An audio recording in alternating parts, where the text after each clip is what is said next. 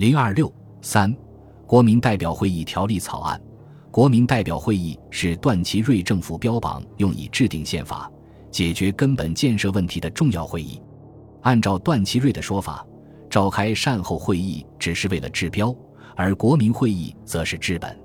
故对于列入善后会议议程的国民代表会议条例，与会者十分重视。但是，由于理念差异和利益争执，国民党在会议即将召开之时，宣布抵制善后会议。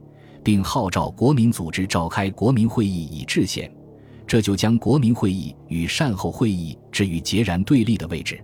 另外，已经参加善后会议的人，由于政治立场不同及所代表的派系差异，在会上也都各执己见。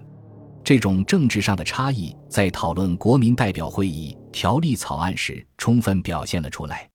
国民代表会议条例草案是由临时政府法制院起草。以断执政的名义提出来的。会议进行中，不断有会员提出修正案。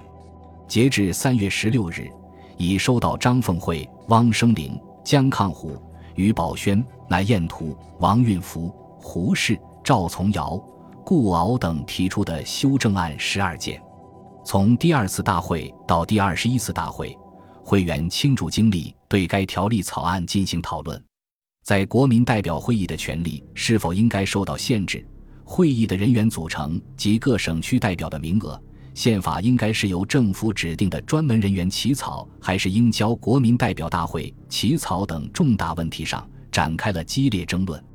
关于国民代表会议的权限，条例草案表述为：国民代表会议以议决中华民国宪法及关于宪法实施之负责为其职权。法制院呈稿已称，国民代表会议既以商定国事为主旨，则制定根本大法自为其唯一之职权。至其他政治善后问题，应委之与善后会议。普通立法事项，需让诸根据宪法产生之立法机关。但是在会议逐条讨论草案时，代表金兆彦认为，国民代表会议是为国家最高的及无上的机关，是国家的主体。应否对其加以限制，值得怀疑。即便应该限制，谁具有这样的权利，亦属问题。代表寇下对限制国民代表会议职权，从根本上持反对态度，认为共和国家根本主权在于国民，除了国民代表会议自身可对其职权加以限制外，其他任何人均无此权利。今。寇二人的意见反映了西南联支派的立场，以及当时人们普遍存在的对于民主共和的理想观念。林长民则站在政府派立场及政治实践角度反对金寇的主张。他认为宪法问题乃国家的根本问题，宪法实施之负责应能包括一切问题，因而限定国民代表会议这一职权，实际上已规定了会议至高无上的权利。这与今时所称国民代表会议系无上之机关并不矛盾。林尤其不赞成寇霞的意见，斥之为纯系一种理论，认为事情若纯依理论研究，则会议可以不必讨论此案。事实上，要做到对国民代表会议的职权毫无限制，几乎是不可能的。林氏举例说：“誓死本案规定知会期三个月，名额若干人诸条文，若依此说绳之。”何尝非限制之意？如果依寇氏之意，此皆不必加以规定，则一切条文皆无准据。因此，林氏极力主张维持原案，双方就此争论不休。宪法应该由政府指定的专门人员起草，还是应交由国民代表大会起草，也是争论异常激烈的问题。在善后会议第十九次大会上。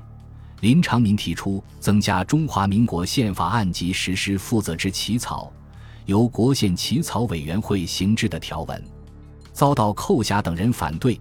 寇等主张于条例草案第一条之后增加宪法之起草，由国民代表会议互选委员若干人行之，认为宪法具有一定的民约性质，应体现主权在民之意，而临时之办法系假政府官吏之手。根本上即违反民与民相约之意。林长民反驳说：“宪法起草委员会虽由段执政及各省区军民长官推举，但宪法之最后决定权仍在国民会议。即便不妥，亦有纠正之余地。至于宪法的价值，应决定于其内容实质，而不是决定于起草之机关。但寇霞坚持认为，宪法系国家根本大法，其起草权应该操之于民，否则所产生的宪法只能明之为政府宪法或官僚宪法。由于双方互不相让，大会最后将各自的主张付诸表决。结果，寇霞的主张被否决。国民代表会议的人员构成、各省区的名额及选举办法议事会议争论不休的问题。关于人员构成及名额，段政府最早提出的条例草案规定为：京兆四人，各省区每道三人；内外蒙古八人，西藏六人，青海两人，华侨十六人；全国各大学区、各商业区、各事业区每区一至二人。聚会议员之当签者，即担任宪法起草委员者。其有关选举的规定为：凡中华民国年满二十五周岁以上之男子，具备关于礼制各条项，并无条例第十五条至第十九条情事者，均有选举及被选举为国民代表会议议员之权。对于上述规定，会议提出众多修正案，形成以省区和以人口划分国民代表会议名额两种意见。大体言之，小省区之代表先主张以省区为单位，大省区之代表先主张以人口为比例。双方争执纷扰不已，经反复讨论修改，会议最后以中国人口缺精确调查、邮政局的统计数据以颇多不实不尽之处为由，否定了人口主义。但会议听取各方意见，对国民代表会议代表名额做了调整。其人数增加为五百三十四名，取消了有关大学区、商业区、实业区及聚会议员单独配给名额的规定。黑、吉、闽、陕、甘、云、贵、贵、新等省选出十六人，其他省份所选代表自十八人至二十七人不等。选举方法实行单选复选制，各省区议员选举以复选制行之。蒙古、西藏、青海。华侨的选举以单选制行之，得票较多者当选。一九二五年四月十八日，善后会议召开第二十一次大会，在此前对条例草案所作逐条表决的基础上，就业以修正之议案开三读会，并将全案复表决。结果全场起立，主席宣告全案成立，鼓掌之声雷动。